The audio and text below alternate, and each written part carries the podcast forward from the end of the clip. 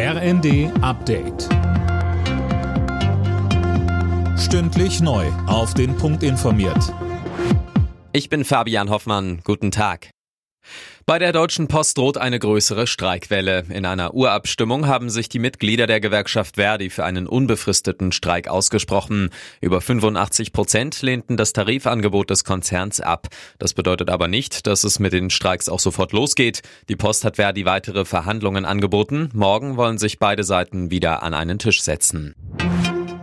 Gesundheitsminister Lauterbach will der Digitalisierung im Gesundheitswesen jetzt einen Schub geben. In zwei Jahren sollen 80 Prozent der gesetzlich Versicherten die digitale Patientenakte haben.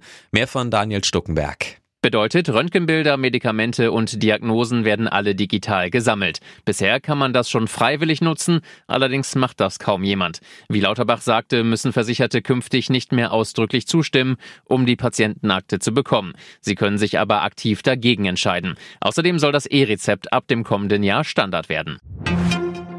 Die EU-Innenminister sprechen heute über einen besseren Schutz der Außengrenzen. Hintergrund sind die stark gestiegenen Flüchtlingszahlen. Österreich hatte zuletzt sogar Zäune und Mauern ins Spiel gebracht. Für Deutschlands Innenministerin Nancy Faeser kein Thema. Es kann nicht sein, dass wir nur darüber reden, ob die Grenzen rund um Europa hochgezogen werden, sondern es geht darum, ein gemeinsames Asylsystem zu haben mit einer gerechten Verteilung, ähm, dass nicht einzelne Staaten alles stemmen müssen. Deutschland wird für ausländische Fachkräfte immer unattraktiver. Das zeigt eine aktuelle Studie. Dort landet Deutschland nur auf Platz 15. Die Gründe unter anderem hohe Steuern, zu viel Bürokratie und eine schleppende Digitalisierung.